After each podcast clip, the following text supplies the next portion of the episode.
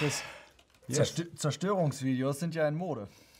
Ja, und deshalb für dich jetzt heute exklusiv auf Crosstalk die Anleitung, wie du deine Gemeinde dem Erdboden gleich machst. Ja? Aber nicht einfach nur so das Haus, ja, sondern auch die Stühle, den Parkplatz, das ganze Programm. Wenn du richtig wissen willst, bis zum Ende gucken. Es gibt ja über Zerstörung eigentlich bessere Videos. Ja, also wenn du, ich überlege mal, mein Autoverkäufer, der hat zum Beispiel einen Baseballschläger hinten drin gehabt, so für den Nahkampf, Sehr wenn gut, jemand äh, mit dem Preis zu Sehr weit runtergehen wollte.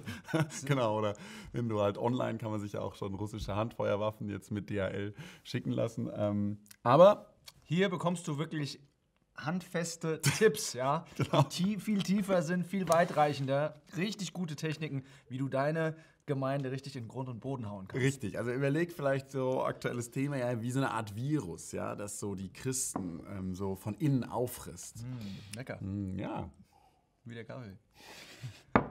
das ist wirklich gut. Ähm, also kennst du zum Beispiel diese, diese im Filmszenen, wenn, wenn Leute irgendwo stehen und dann so plötzlich der Boden weggeht? Jetzt, ja, kommst du, jetzt kommst du wieder mit deinem Karl Mayer. Genau, da war das eigentlich recht simpel gemacht. Man hat immer noch gesehen, wie dieser Pseudoteppich, der die Wüstensand illustrieren sollte, wie das ein bisschen gewackelt hat. Bei James Bond und so haben die das schon, schon besser hingekriegt. Aber ähm, ja, plötzlich hat es plumps gemacht. Ja, du fragst dich jetzt, was kann das sein? Ja? Wie könnte, man, wie könnte man das machen? Du merkst, wir sind auch ein bisschen ironisch, ja? Aber wir wollen euch einfach mal praktisch jetzt mal mit reinnehmen. Absolut. Wir haben mal gesprochen auch über die historisch-kritische Methode, äh, wie das jetzt theoretisch zu sehen ist. Aber jetzt mal ganz praktisch, wie läuft es ab in deiner Gemeinde, bei deinen Freunden und so weiter? Also Praxisbeispiel Nummer eins, ja, Tante Erna, ja, sitzt in ihrer Gemeinde, jeden Sonntag treu am selben Platz. Tante Erna will es richtig machen, ja. Sie glaubt auch alles, was in der Bibel steht, ja. Sie nimmt das auch so, sie liest es hier so, nimmt es so wirklich, wie sie es liest. Dem Prediger, dem Bibeltreuen, hat sie Jahrzehnte dazu vertraut, ja. Und jetzt kommt plötzlich der Nachbar zur Tante Erna, wie meiner zu mir kam, und reicht ihr hier diesen Artikel, ja. Ein Artikel ähm, zu Ostern mit ähm, dem Schön, Ja. endlich mal was über Ostern Genau. in so einer säkulären Zeitschrift. Richtig, Wunderbar. genau. Thema Auferstehung, ja, ist, darum geht's hier. Sehr, sehr schön. Und ähm, was mich wirklich irgendwie geflasht hat, und wir wollen jetzt einfach mal drei Beispiele vorlesen, Hm. wie dieser Artikel arbeitet, ja, und was da für Aussagen gemacht werden. Es gäbe noch viel mehr. Fangen wir mal an, was über die, was über die Auferstehung, was ist denn da Hm. so zu sagen, ja, Punkt eins. Ähm, der Einzige, der auf der bewiesenen Tatsache einer Auferstehung Jesu beharrte, war ein jüdischer Schriftgelehrter und Bürger Roms, der sich eine besonders akribische Verfolgung der jungen Sekte der Christen hervortat. Okay. Das heißt, die sprechen da von Paulus. Sehr gut. Und Die sagen, die sagen äh, der Paulus, das ist der Einzige, der sagt, dass Christus auferstanden ist. Bei den anderen ist es gar nicht so sicher. Ja? Und ja, was man einfach dazu sagen kann, ist, äh, weiß ich, wenn du dir Johannes das letzte Kapitel vom Johannesevangelium durchliest, da siehst du schon mal, dass, die, dass der Johannes sagt, dass Total. alle das wussten. Ja? Absolut. Die haben alle haben die den gesehen, haben da zusammen Fisch gegessen. Und außerdem schreiben die das auch in ihren Briefen. Ja? Ja. Der Johannes sagt das, der Jakobus sagt das und auch Petrus. Der Petrus, Lukas auch. Absolut. Ja, also das ist einfach eine Sache, da fragt man sich, woher kommt es? Genau. Und das wird noch offensichtlicher beim nächsten Beispiel. Wenn man hier weiter blättert, ja, sozusagen, dann äh, steht hier ähm, über Markus, ähm, über den hier sehr viel geschrieben wird, über sein Evangelium, dass es anders war als von den anderen und so. Da steht dann in seiner Jesus-Biografie, da widmet sich Markus dem Leben und Wirken des großen Lehrers zu dessen Lebzeiten und er nennt ihn nicht Sohn Gottes, sondern Menschensohn. Sehr gut. Nicht Sohn Gottes. Wenn man sich äh, Markus mal einfach mal ähm, den ersten Satz durchliest von dem Kapitel, äh, von dem Evangelium, ja, Markus 1,1. Evangelium, äh, Anfang des Evangeliums Jesu Christi, des Sohn Gottes. Das ist schon sehr interessant. Aber das steht hier wirklich so. Also ihr könnt das auch nachlesen online. Ja? Äh, drittes Beispiel. Ähm, ganz typisch, ja, und da kommen wir zu dem, da schließt sich auch der Kreis, was wir mal in einem anderen Video dazu gesagt haben. Er schreibt hier, wenn man das da alles so sieht, dass es ein bisschen unklar ist, wie war das überhaupt, gab es eine Auferstehung. Übrig bleibt nur dieses eine Gebot. Du sollst deinen Nächsten lieben wie dich selbst. Und auf die Frage, wer ist mein Nächster, gibt es nur eine Antwort, jeder. Ja, äh, das ist interessant. Ähm, aber das ist ja genau das, was du immer wieder auch hörst auf den Straßen. total. Ja? Wenn die Leute, wenn du fragst, was steht in der Bibel, ja, dann ist es genau das, du sollst deinen Nächsten lieben wie dich selbst. Und hier stimmt das. Ist das das einzige Gebot, selbst in der Passage, wenn du zum Beispiel nach Matthäus 22 gehst, ja, da wirst du sehen, dass das erste Gebot, das große Gebot, das wichtige Gebot, was ist das? Das ist, du sollst den Herrn, deinen Gott, den sollst du lieben, mit deinem ganzen Herzen und mit deiner ganzen Seele und mit deinem ganzen Verstand. Und dann sagt Total. er, und das zweite Gebot ist zwar ihm das gleiche, Ja. ja, das ist, äh, die sind gleich, aber das ist trotzdem, sonst hätte er ja nur einen Satz gesagt. Er Absolut. hätte nicht beide sagen müssen, wenn es völlig gleich sind. Er sagt, die sind auf einer Ebene, die sind miteinander konnektiert. Das ist, was er sagen will. Aber das zweite geht uns nur über das erste. Deswegen, Absolut. Ja. Ja. die Prioritäten erst vertikal, dann horizontal. Ganz klar. Und das finde ich schon irgendwie echt äh, erschütternd, muss man sagen, wenn man das so liest. Ähm, weil Leute, die die Bibel nicht kennen, die lesen das so und denken, oh, ist sowieso nicht ernst zu nehmen. Und am Ende steht dann, der Podcast ist auf zu hören, anlässlich von Ostern. In Zeiten von Corona gibt es am Karfreitag eine Sondersendung über Trost. Ich finde es übrigens sehr tröstlich, wenn man einen Artikel liest und hinterher merkt, alles, was ich so geglaubt habe, stimmt eigentlich nicht. das ist so viel dazu. Genau. Ähm, für Tante Erna muss man sagen, wenn die jetzt den Artikel liest und die hat eben immer treu die Gemeinde besucht, ist das ziemlich klar. Der ist irgendwie wirklich biblisch schlecht recherchiert, muss man einfach zusammenfassen. Bibelkritik für die Tante Erna nicht so ein Thema.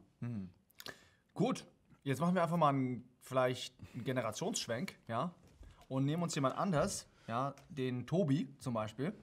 Und der macht auch viel Jugendarbeit in seiner Gemeinde, ja, und im Teamkreis kommt er dann kommt dann eine heiße Debatte auf. Ja. Sa- stellen uns einfach mal so vor, ja. Du hast da den, hast Was ja gut ist, ne? wenn man mal richtig über was redet. Finde ich schön. Und Debatten. Auf jeden Fall. Richtig, Auf jeden Fall. Aber lass mal vorstellen, da sitzt der, da ist der Carlo, ja. Und ähm, der, der stellt sich die Frage, Leute, ich frage mich, ob das so okay ist, wenn man mit jemandem schläft, ja, mit dem man vielleicht zusammen ist, noch nicht wirklich verheiratet ist, aber man weiß auf jeden Fall, man möchte zusammenbleiben. Ja? Und dann kommt jemand anders an, nennen wir den jetzt mal Benny, ja, und er sagt, ja, aber es gibt doch irgendwelche Stellen in der Bibel, der ist vielleicht ein bisschen konservativer und sagt, es gibt doch irgendwelche Stellen, die sagen, dass Sex vor der Ehe, dass es nicht wirklich gut ist. Und bums kommt da eine Jessica rein, ja, die sagt, ja, das musst du kulturell einordnen. Ja, und dann sagt der Carlo vielleicht noch, äh, ja, die Zeiten haben sich ja übrigens auch geändert, ja, man muss das nicht alles so hart sehen. Und der Benny denkt sich dann, hm, ja, stimmt eigentlich. Oder, ja. Ja, der, der Benny, der tut mir fast ein bisschen leid, ja, wie du, was du jetzt von dem erzählst. Er sitzt da alleine, ist irgendwie ein bisschen unsicher. Und weißt du, was ich mir vorstellen kann? So habe ich das auf jeden Fall auch schon erlebt. Dass zum Beispiel die Jessica, von der du erzählst, die, die kommt, die legt noch so richtig einen drauf und sagt so ein ganz Klassiker, bringt die dann rein und sagt, hey, Gott ist Liebe. Ja, total. wenn das echte Liebe ist, ja, was der, was der Carlo da macht, dann kann der das auf keinen Fall verbieten. Das wäre ja schizophren von Gott. Ja, Ja. ja, ja. Und ähm, ja, der Carlo, pff, der, der könnte jetzt vielleicht noch danach schießen. Ja, ey, es wäre doch auch total sinnlos, ja, wenn man eine Beziehung verliert, die Gott einem gegeben hat. Das kann Gott doch gar nicht wollen. ja, so, so, so pragmatisch. Und dann hast du noch eine, die, was weiß ich, Ariane, die stürmt rein, ja, verfolgt das Gespräch und sagt, das ist gar nicht mein Gott, ja. Der wahre Liebe verbietet. Wahre Liebe, ja. Was ist wahre Liebe? Ja, jetzt, jetzt ist halt super. Jetzt ist, jetzt ist die Frage, ähm, weißt du, wenn du in so einer Situation bist oder, oder wir, ähm, was, was tut man denn jetzt? Ähm, das ist jetzt eine angespannte Situation, ähm, die Emotionen gehen hoch, du fragst dich, hm, was ist denn jetzt ähm, erbaulich oder was ist vielleicht eher zerstörend? Die Ähm, meisten werden sagen, äh, Frieden suchen, ja. ja, das klingt immer sehr geistlich auch. Jeder soll es für sich so sehen, wie er es will. Ja. Das ist eigentlich, was man so sagt. Und weißt du was? Zack. Bibelkritik praktisch. Ja. Absolut, ne? Erster Punkt ähm, wäre wirklich subjektiv über objektiv. Ja? Es geht einfach so, ähm, du für dich selber musst gucken, was Gott dir damit sagen will. Ja? Absolut. Ja, oder man sagt sich, wir, wir einigen uns auf die wichtigsten biblischen Lehren, ja, und das, wir müssen das große Ganze sehen und den, die kleinen Streitigkeiten und so weiter, die lassen wir einfach äh, vorbei, ja. Die Ja. lassen wir einfach auf Seite. Und weißt du was? Das ist die zweite Latte. Denk immer an den Karl-May-Fußboden. Ja? Der ist schon ziemlich wackelig jetzt. Man macht dann, man macht so eine Art Zweiteilung einfach in der Bibel. Ja? Ähm, das auf der einen Seite hast du ähm, Gottes Wort und auf der anderen Seite ähm, wird das so, so, so ein Baukasten ja? ähm, für so Beliebigkeit. Da kannst du dir so raussuchen, ja? ähm, welche, welche Sache jetzt so relevant ist und welche man halt so mal ja, auf dem Altar des Zeitgeistes eben mal opfern kann. Ich schreibe mal Baukasten hin, Ja. ja. Das ist gut. Ja. Aber das, das kann ja eigentlich nicht sein, ja. Entweder die Bibel ist Gottes Wort oder halt nicht. Und ein Praxistipp, was du ja auch gerade gesehen hast, was wir hier gemacht haben, ist einfach vielleicht mal nachlesen. Ja, Ja, Du liest dir manchmal Sachen durch und denkst dir, hm, stimmt eigentlich. Aber schlag einfach die Bibel mal auf, lese mal nach, wirst du sehen, hä? Das ist eigentlich ganz anders. Total. Ähm, gut, aber jetzt zurück zum Thema hier, ähm, Sex vor der Ehe. Ich meine, da muss man ja auch sagen, ich stelle mir wirklich diesen Teenie-Kreis vor, die sind vielleicht verschieden geprägt, so, der ist ja immer noch nicht so lang gläubig, der kriegt viel Gegenwind irgendwie von seinem Freundeskreis, am Ungläubigen, von Eltern und so. Muss man sagen, so Sex vor der Ehe ähm, und auch die ganzen Sachen so mit Mann und Frau heutzutage, die sind ziemlich hart. Ja, also absolut. wenn du das in der Bibel liest. Ähm, ja, das muss klar. man schon sagen. Die Frage ist nur, wer entscheidet hier? Ja? Wenn Gott wirklich Gott ist, dann kann er uns ja auch sagen, was er will, oder? Ja, ja. Und dann ist es auch gut für uns. Das zu machen. Absolut, absolut. Weißt du, und das wäre nämlich die dritte Latte, ähm, das, ähm, die man halt so sozusagen rauszieht. Ja? Mensch und Gott sind sozusagen auf einer Ebene. Ja? Ähm, die besprechen sich so ein bisschen. Was passt für dich, Mensch? Ja? Und jetzt fehlt schon gut das halbe Fundament. Jetzt schon ziemlich viel weg, auf dem du stehen könntest. Und der, der nächste Schritt wäre dann eigentlich, dass der Mensch sogar über Gott ist. Das, weißt du, und das Ja, ist das, das- was ich so höre in Sätzen, auch wenn du in einer Stadt stehst, mit Menschen sprichst oder so, machst irgendwie Infostand oder so. Da sagt man dann so zum Beispiel so: Ja, ähm, das steht da so, ähm, mh, aber ich sehe das so. Ja, Mhm. das ist so der Klassiker. Mensch, Gott auf einer Ebene, aber noch einen drauf, Mensch steht über Gott. Also ich sehe das so und es kommt drauf an, wie ich das sehe. Ja? Mhm. Absolut, ja. Und am Ende ist Gott gar nicht mehr Gott. Ja, ist eine ganz interessante Passage, die ihr lesen könnt im Alten Testament, das ist in äh, Jeremia. Und zwar Jeremia 36. Da sehen wir genau diese, diese Art und Weise, wie die Bibel so langsam verbrannt wird. Wir hatten über Brennen geredet, ja, ja, in einem ja. anderen Video. Und das sieht man hier ganz genau auch, wo ein König einfach das Wort Gottes nimmt und es wirklich ins Feuer wirft. Der Prophet kommt an, sagt, das sagt Gott. Und er sagt sich, weißt was, das juckt mich nicht. Absolut. Ja, wir wollen es einfach mal äh, sinnbildlich so vorlesen. Ähm, das ist Jeremia 36, Vers 21. Und da steht, und der König sandte Jehu- Jehudi, die Rolle zu holen. Die Rolle war ist jetzt ein Sinnbild von dem Wort Gottes. Und er holte sie aus dem Gemach Elishamas, des Schreibers. Und Jehudi las sie vor den Ohren des Königs und vor den Ohren aller Fürsten, die um den König standen. König, das Wort wird gelesen. Hören Sie darauf? Der König aber saß im Winterhaus im neunten Monat und das Kohlenbecken war vor ihm angezündet. Und es geschah, so oft Jehudi drei oder vier Spalten vorgelesen hatten, jetzt kommt's, zerschnitt sie der König mit dem Schreibermesser und warf sie in das Feuer, das im Kohlenbecken war, bis die ganze Rolle im Feuer des Kohlenbeckens vernichtet war. Ist jetzt interessant, mit dem Schreibermesser, ja, hat er das gemacht. Ja, das war eigentlich, das ist ein theologisches Tool, ja, was er benutzt hat. Und der König und alle seine Knechte, die alle diese Worte hörten, erschraken nicht. Keine Furcht des Herrn, ja. Sie erschraken nicht und zerrissen ihre Kleider nicht. Und dann sind da noch andere, die flehen ihn an, sagt, mach das nicht, aber er hört nicht drauf. Das ist richtig krass. Also es gab genau dieselben Sachen. Gab es schon vor hunderten Jahren zurück. Tausend Jahre, ja. Das Problem bleibt immer gleich. Weißt du, was am Ende das Problem ist? Du in deinem Teenie-Kreis oder in deiner Gemeinde, wo du sitzt, ja, du weißt am Ende gar nicht mehr so richtig, was du noch glauben kannst, weil es ist ja auch unlogisch. Wer bestimmt denn dann genau, was jetzt kulturell relevant ist und so weiter? Und weißt du, so, so, so, ähm, so inkohärent da drin ist, ist einfach, wir wehren uns als Christen mit dieser Waffe in der Hand gegen so ganz üble ähm, ähm, ja, neue Trends in der Gesellschaft. Zum Beispiel die Gender-Ideologie. Ja? Ähm, da denken wir, ja, das ist ziemlich daneben. Und wir sagen, wir brauchen sexuelle Identität, wo bekommen wir das her? Schöpfungsbericht und so, das nehmen wir, Gott hat uns das gesagt. Und jetzt geht es volle Kanne gegen die Gender-Ideologie zum Beispiel. Ja?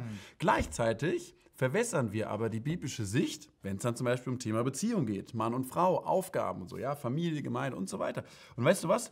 Ähm, Das, das macht eigentlich überhaupt keinen Sinn, weil du musst dich am Ende mal fragen, ja, ist denn die Bibel jetzt die Referenz oder nicht? Ja, man wird sagen, in konservativen Kreisen wird man sagen, ja, Bibel schon, ja, Ja. total, auf, auf jeden Fall Sola Scriptura wird man total unterstreichen, Ja.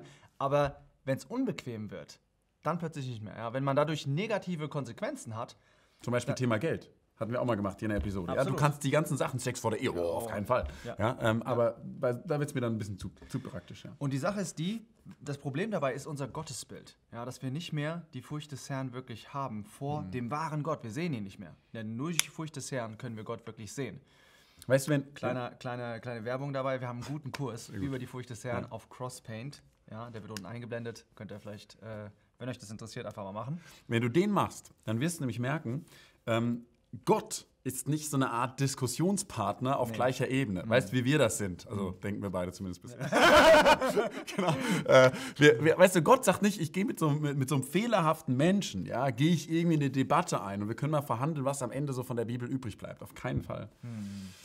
Ja, das Fazit ist, wenn du deine Gemeinde jetzt zerstören willst, das haben wir ein bisschen ironisch aufgebaut, ja, dann geh wirklich direkt ans Fundament. Ja? Kümmere dich nicht um den Kleinkram, um die nebensächlichen Denken. Wo du hin musst, ist die Bibel zerstören. Ja, und wenn du nicht weißt, wie das geht, dann schau dir einfach mal, schau dich ein bisschen um. Es gibt gute Fallbeispiele. Ja? Wir sagen das natürlich jetzt ein bisschen ironisch und traurig, aber so ist es. Zum Beispiel sowas hier. genau. Also, wenn du deine Gemeinde retten willst, und das ist unsere Ermutigung, ja, für dich auch gerade als junger Christ, dann, dann lass uns von diesem hohen Ross runterkommen, auf dem wir Christen sitzen, dass wir meinen, wir können Gott und sein Wort richten. Lass uns neu lernen, wirklich, dass wir uns unter die Schrift stellen. Ich finde es so wunderbar. Ein junger Christ, ein junger Christ, also junger Gläubiger, der Samuel, ja, in der Bibel, ähm, der hat einen super Satz gesagt. Der hat nämlich, ähm, weißt du, äh, Gott hat ihn angesprochen, was wir auch merken. Gott spricht uns durch sein Wort an. Gott hat ihn angesprochen und der Samuel sagt: Rede, Herr, denn dein Knecht hört. Ich bin dein Knecht und ich will einfach hören, was du zu sagen hast. Wunderbar. Also, back to the word, wie wir das so oft sagen, ja. Wenn wir aufhören abzubauen, kann Gott endlich wieder aufbauen.